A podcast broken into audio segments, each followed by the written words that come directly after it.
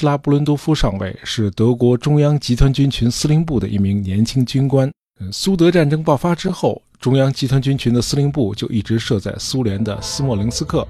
一九四三年三月十三日这天，施拉布伦多夫上尉既兴奋又紧张，因为这天希特勒将到访中央集团军群司令部，而施拉布伦多夫正在与他的长官集团军群的参谋长特雷斯科将军一起密谋。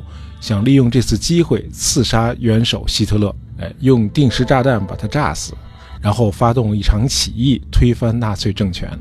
十三号下午，希特勒如约而至，元首准备在中央集团军群司令部滞留到晚上。那么这期间啊，两名反纳粹军官有两个机会可以下手啊，其中一次是在希特勒出席的高级将领会议上，另一次是在军官餐厅共进晚餐的时候。但是因为害怕伤及自己的战友，这两个机会他们都放弃了，那就只能把炸弹偷偷的放在元首的飞机上。呃，希特勒一行人将在晚餐结束后乘这架飞机离开。呃，施拉布伦多夫上尉把两颗炸弹包在一个包裹里，这个包裹外观看上去就像两个酒瓶子。那么在晚餐期间啊，暗杀行动的主谋特雷斯科将军找到了希特勒的随行人员布兰特上校。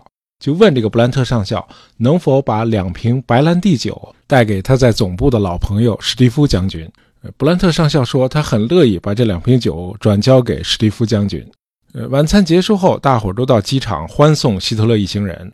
那名年轻军官施拉布伦多夫上尉悄悄地启动了包裹里的定时炸弹的装置，在布兰特上校上飞机之前，把包裹交给了他。啊，这种炸弹非常灵巧啊！只要按一下一个按钮，那么炸弹上的一个小瓶子就会破裂，释放出一种腐蚀性的化学物质。呃，这种化学物质会在几十分钟内腐蚀掉一根压着弹簧的电线，这根电线一断，弹簧就会张开并撞击雷管，炸弹就爆炸了。呃，施拉布伦多夫上尉战后回忆说：“啊，预计希特勒的飞机会在三十分钟后在苏联的明斯克上空爆炸坠毁。他兴奋地打电话给柏林的其他密谋者，告诉他们准备起义。然后他和特雷斯科将军怀着激动的心情等待着好消息的到来。啊，两个人就坐在那儿傻等，盯着表上的指针。二十分钟过去了，三十分钟，四十分钟，一个小时过去了，一直没有任何的消息。”直到两个多小时之后，一条例行的消息传来，说希特勒的飞机已经在东普鲁士的拉斯滕堡安全降落了。德国国防军最高统帅部狼穴就位于这个拉斯滕堡的郊外。啊，狼穴这个名字不是后来的历史学家起的啊，这个地方当初就叫狼穴，因为希特勒给自己起了个代号叫狼嘛，那么他的指挥部自然就叫狼穴了。那么那颗定时炸弹居然没有爆炸。呃，这让特雷斯科将军和施拉布伦多夫上尉感到大惑不解。这希特勒的命怎么这么大呀？所幸的是，这颗炸弹并没有被发现啊。当天晚上，特雷斯科将军打电话给布兰特上校，啊，假装很随便地问了一下，问他是否已经把那个包裹交给了史蒂夫将军了。呃，布兰特上校回答说他还没有来得及转交。啊，特雷斯科将军说，哎，那正好，那个酒瓶子好像装错了。呃，明天呢，施拉布伦多夫上尉正好有公务要去狼穴，呃，他会把真正上好的白兰地酒带过去，把原来那两瓶酒换回来。第二天，浑身是胆的施拉布伦多夫上尉飞到了希特勒的总部狼穴，他找到了布兰特上校，用两瓶真正的白兰地酒换回了炸弹。布兰特上校自始至终都相信第一个包裹里装的就是两瓶酒，呃，这个事儿就算有惊无险的过去了。那么一周以后，密谋者们又得到了另一次绝佳的机会。希特勒和他的几位大佬，和格林、希姆莱还有凯特尔，将一同出席三月二十一日在柏林举行的英雄纪念日仪式。届时，纳粹大佬们将在一个展会上亮相。呃，反纳粹的密谋者中有一名军官啊，就是戈尔斯多夫上校，他愿意用自杀式袭击的方式干掉希特勒。他会把炸弹放在自己大衣的口袋里，与希特勒一起同归于尽。可惜元首命不该绝啊！希特勒只在展会上待了八分钟就匆匆离去了。那么这次暗杀行动也失败了啊！尽管一次次的失败，军方的密谋者们却一直没有气馁。从1943年9月到1944年1月，他们又策划了六次暗杀行动，也都失败了。上天似乎一直在保护希特勒，让他在不知不觉中一次次的与死神擦肩而过。我们在上期节目里谈到的白玫瑰，可以看作是德国民间自发的反纳粹组织啊。在当时的德国，这些人的人数是相当少的，哎，通常都是基于个人的良知和正义感而从事一些非暴力的抵抗运动。那么与此同时，在德国社会的上层还有两股坚定的反希特勒势力，一个是军方，德军的军官团中间反希特勒的人可不在少数。这些人多年来一直在策划暗杀希特勒并发动政变啊，这类行动甚至在二战爆发之前就一再上演。呃，我们在慕尼黑协定那期节目里谈过啊，当时德国的两任总参谋长都与希特勒为敌。啊，第一任贝克将军反对纳粹德国对外一再提出的领土要求，那么为此他不得不辞职。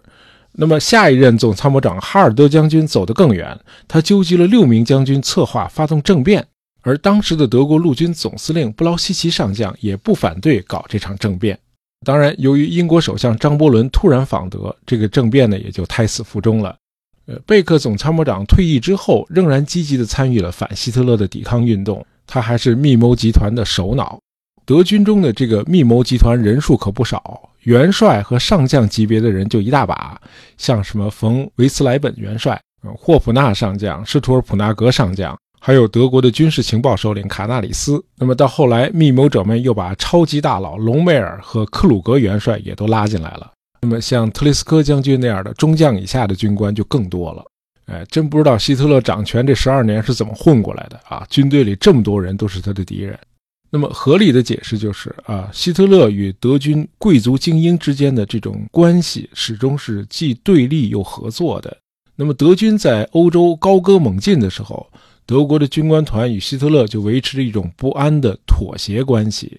那么当纳粹在国内外搞得天怒人怨，战争的形势对德国越发不利的时候，军人们就开始策划推翻他了。呃，当然有不少参加密谋的军官啊，是受到正义感和良知的驱动的。我们马上就会谈到这些人。那么，此外，在纳粹德国还有一个与军方的密谋集团保持联系的秘密的精英组织，就是所谓的克莱绍集团。呃，克莱绍是普鲁士军神老毛奇1867年退休的时候买下的庄园啊，这个庄园的名字叫克莱绍。呃，克莱萨庄园后来成了反对纳粹统治的上层精英经常聚会的地方。于是，秘密警察盖世太保就给这个反纳粹的小圈子起了“克莱萨集团”这个名字。呃，克莱萨集团的两位核心成员分别是老毛奇的侄孙和拿破仑战争时期的普鲁士元帅约克·冯·瓦尔滕伯格的曾孙。这个政治团体的构成极为复杂，有保守派贵族、呃自由派人士、天主教和新教的神职人员、社会民主党的领导人、大学教授、外交官，还有前市长。那么这帮人与其说是个密谋集团，倒不如说仅仅是个讨论小组啊。这些人虽然从纳粹掌权的第一天起就厌恶希特勒的集权独裁统治，认为纳粹践踏了德国人的自由和人权。但是这帮人从没制定过谋反计划，而是整天在那儿坐而论道啊！讨论的往往都是德国战败之后的重建问题啊，如何接管纳粹倒台之后的政权啊，新德国的政治和经济安排，甚至还有关于欧洲联合的设想。呃，这个远见很厉害啊！今天已经实现了，就欧盟嘛。这个克莱绍集团的成员有一个共识，那就是密谋推翻纳粹统治是个非法的行为。啊，因而是不可取的。哎，犯法的事儿咱不能干。哎，我们只能等待德国的战败或者纳粹政权的自行倒台。嗯，德国人是个造反都要先看看红绿灯的民族。那么尽管如此，秘密警察盖世太保还是没有放过这个克莱绍集团。一九四四年一月，毛奇伯爵被盖世太保逮捕，那么这个集团几乎就因此散架了。呃，显然毛奇伯爵被捕这件事激怒了克莱绍集团的成员们，他们不再坐而论道。而是积极投身于抵抗运动了，尤其是施道芬贝格上校策动的那场起义啊，就是后来著名的七二零事变。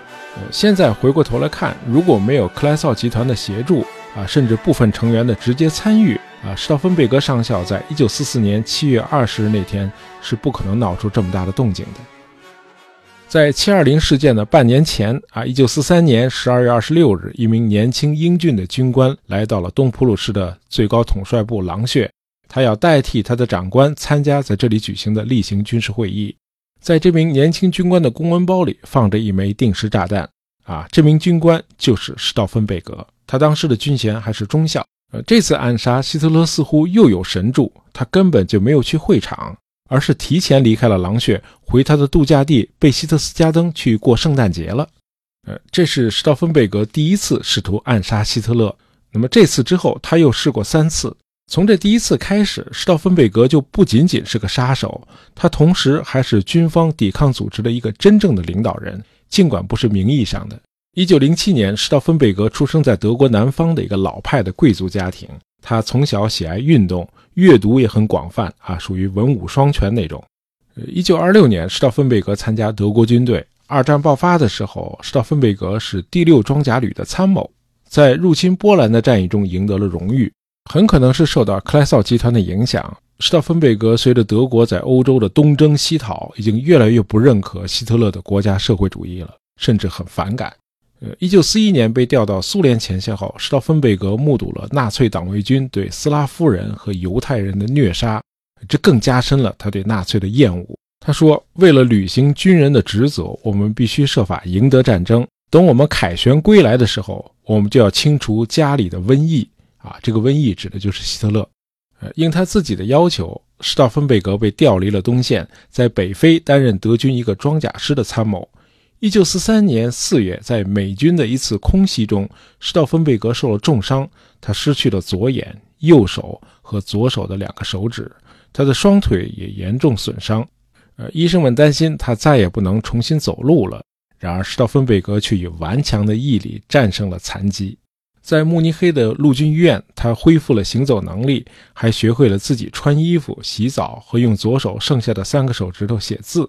夏天还没有过完，他就要求回部队去。啊，医护人员对他的顽强既惊讶又敬佩不已。呃，他们当然不知道，施道芬贝格坚持要回到部队，并不是为了继续替纳粹头子希特勒卖命。相反，他打定主意一定要杀掉希特勒。他认为只有这样做，才能够结束这场浩劫。一九四三年九月，施道芬贝格被晋升为中校，大概是考虑到他的残疾，上级把他分配到了德军的本土兵团。呃，这个本土兵团的任务就是在德国国内担任守备，同时训练新兵，为战场上巨大的消耗提供兵员补充。而本土兵团的参谋长阿尔布莱希特少将也是军中的一名反纳粹分子。呃，前面说到，施道芬贝格1943年圣诞节期间曾经第一次试图刺杀希特勒，他当时就是代替阿尔布莱希特少将去狼穴出席军事会议的。这两名密谋者现在是一对最紧密的搭档。他们俩认为，政变要取得成功，还得请一位德高望重的军方大佬出来站台，以号令三军。这和武昌起义之后叛军们把黎元洪抬出来是一个道理。啊，一开始密谋者们想到的是战前就和希特勒对着干的那个前总参谋长贝克将军。然而遗憾的是，贝克将军这个时候刚刚做完癌症手术，身体很虚弱。另外，冯维斯莱本元帅也是个不错的人选。老元帅是一九三八年那次反希特勒政变的密谋者之一。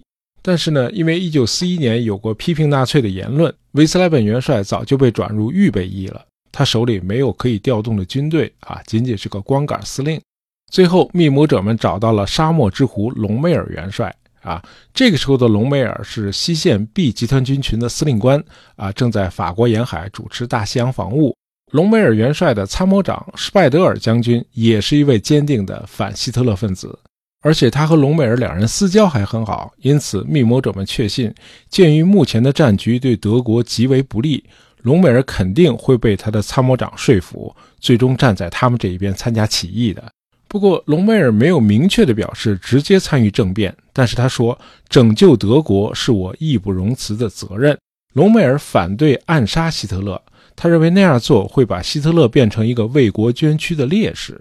正确的做法应该是把他送上法庭，他对国内人民和欧洲其他国家人民犯下的滔天罪行应该得到公正的审判。呃，一九四四年六月初，盟军在法国的诺曼底成功的登陆了。这就让起义者们有点犹豫了，该不该在这个时候发动起义呢？盟军在法国登陆之后，苏军也展开了新的一轮攻势，那么德国肯定是败局已定了。如果在这个时候发动起义，德国的老百姓会把德国最终的战败归咎到起义者的头上啊，当初一次大战失败的时候，德国的民族主义者就曾经散布过所谓德国被人从背后捅了刀子这样一个阴谋论。那么密谋者们很担心，他们也会背上祖国的叛徒这样一个恶名。然而，贝克将军和特雷斯科将军都认为起义不能再拖延了。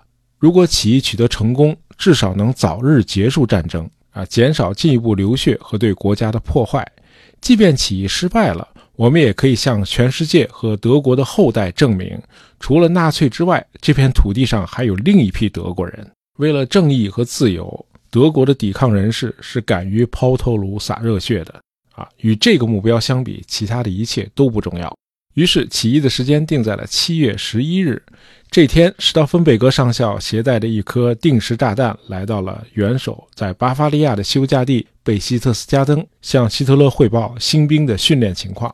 这个时候的施道芬贝格已经被晋升为本土兵团的上校参谋长了啊，因此可以直接向元首汇报了。那么，按照原计划，这次暗杀应该把纳粹的三大魔头希特勒、希姆莱和戈林仨人同时干掉，因为当时这三个人都在贝希特斯加登。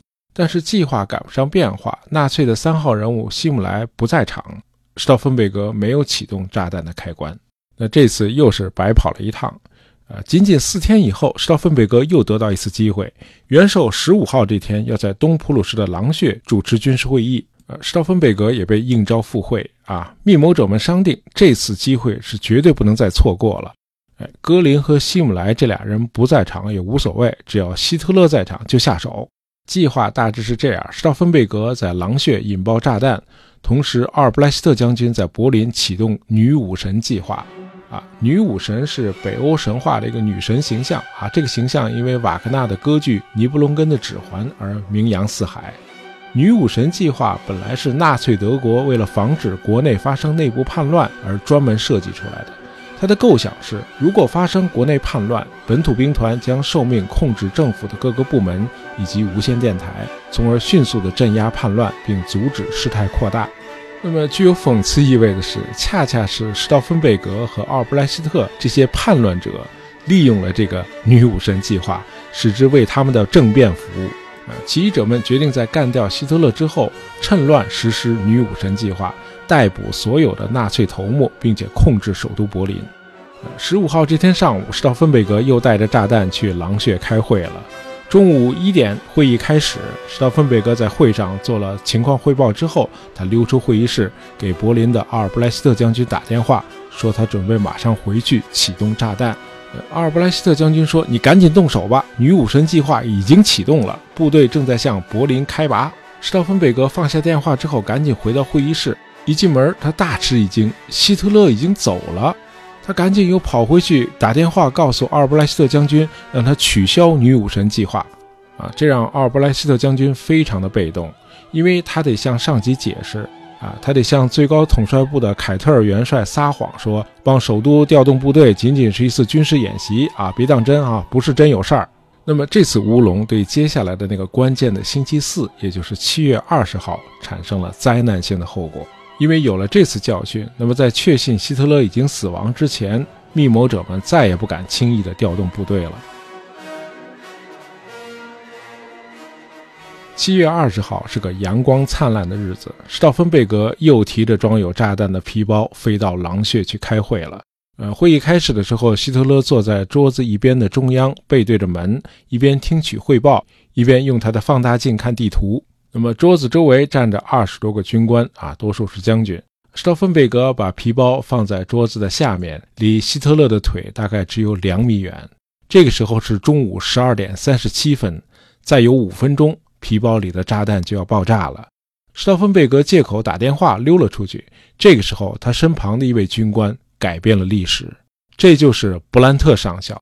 咱们前面说的那个提着两瓶假白兰地酒上飞机的，就是这位。七月二十号这天，布兰特上校再次出现在暗杀现场，而且是不知不觉的又充当了希特勒的守护神。呃，他俯身到桌上，想更清楚地看清地图，发现施道芬贝格那个鼓鼓囊囊的皮包有点碍事儿，于是就把皮包拎起来，放到了桌子那个厚厚的底座靠外边的一边。啊，这样一来，在炸弹和希特勒之间就隔着这个厚厚的橡木底座了。十二点四十二分，炸弹爆炸了，一声巨响后，二十四名与会者中有四人当场死亡，但刺杀的目标希特勒却逃过一劫。啊，仅仅是烧伤了大腿，烧焦了一点头发，另外耳膜被震坏了。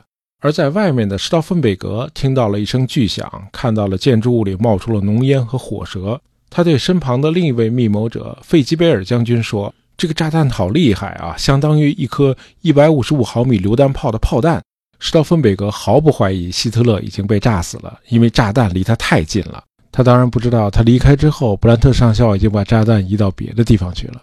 施道芬贝格让费吉贝尔将军立刻给柏林的同伙们打电话，让他们启动女武神计划，而他自己立即赶往附近的飞机场，飞回柏林。那么之后的三个小时是非常关键的，而施道芬贝格却只能坐在那架亨克尔运输机上，他什么也做不了。到达柏林之后，施道芬贝格大吃一惊，女武神计划根本就没有启动，起义者们没有调动首都郊外的部队，更不用说占领电台和帝国的宣传部门了。因为大伙儿很担心再次发生十五号那样的乌龙。等到施道芬贝格下午四点半到达位于本德勒大街的起义者指挥部的时候，宝贵的时间已经过去了。施道芬贝格只好告诉他见到的每一个人：“希特勒已经死了，你们相信我，我看见他死的。”这样大伙儿才动起来。呃，这个时候，柏林卫戍区的一名营长奥托·雷默扮演了一个扭转乾坤的关键角色。啊，他本来是奉起义者的命令去逮捕纳粹宣传部长戈贝尔的，结果在戈贝尔的办公室，他接到了希特勒亲自打来的电话。希特勒说：“我没死啊，你赶紧去逮捕那些国贼。”于是雷默少校立刻反戈一击，去围攻本德勒大街的起义者指挥部了。呃，这个时候，本土兵团的司令弗罗姆将军也得到消息说希特勒还活着。这个弗罗姆将军本来就是个左右摇摆的机会主义者。于是毅然决定向元首交投名状。呃，他的士兵和雷默少校的部队一起迅速逮捕了在场的所有起义者。弗罗姆将军为了向元首表忠心，同时呢也是害怕自己事后被牵连进去，于是他下令当场枪毙施道芬贝格上校和奥尔布莱希特将军。同时，他还逼迫贝克将军自杀。七月二十号这天，还在东线指挥作战的另一名密谋者特雷斯科将军，得知柏林起义失败之后，他用一枚手榴弹自杀了。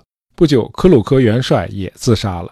那么，纳粹要求隆美尔元帅在被公开审判与自杀之间做出选择，隆帅也选择了自杀。除了核心的密谋者之外，秘密警察还逮捕了七千多所谓的“七二零”事件的参与者。那么，四千多人被判处了死刑，他们中间包括克莱骚集团的几乎所有成员，这些人都被处死了。呃，多数案件都是上期节目我们谈到的那位人民法院院长弗莱斯勒亲自审理的。军方的密谋者中，只有前面提到的那位年轻军官啊，施拉布伦多夫上尉和隆美尔元帅的参谋长施派德尔将军侥幸活到了战后，因为没有来得及执行死刑。呃，在纳粹倒台之前，绝大多数德国人对抵抗运动是很不理解的。战后仍然有不少德国人把密谋推翻希特勒的抵抗人士视为叛国者。认为他们破坏了德国人忠于职守的传统。那么，更有一些实用主义者认为，起义即便成功也毫无意义，因为盟国和苏联不会因为德国内部发生起义就改变他们的战争目标，他们仍然会坚持要求德国无条件投降。那为什么还要起义呢？当然，德国人的观念还是慢慢转变过来了。呃，随着民主思想在战后德国越来越深入人心，今天在多数德国人心目中，抵抗运动的参与者们都是德国的英雄。起义虽然失败了，但是这些人却在全世界面前成功的宣示了德国人的良知和正义。好，我们用了两期节目，简单的介绍了一下二战期间啊纳粹德国内部的抵抗力量。希望大家喜欢这两期节目，我们下期再见。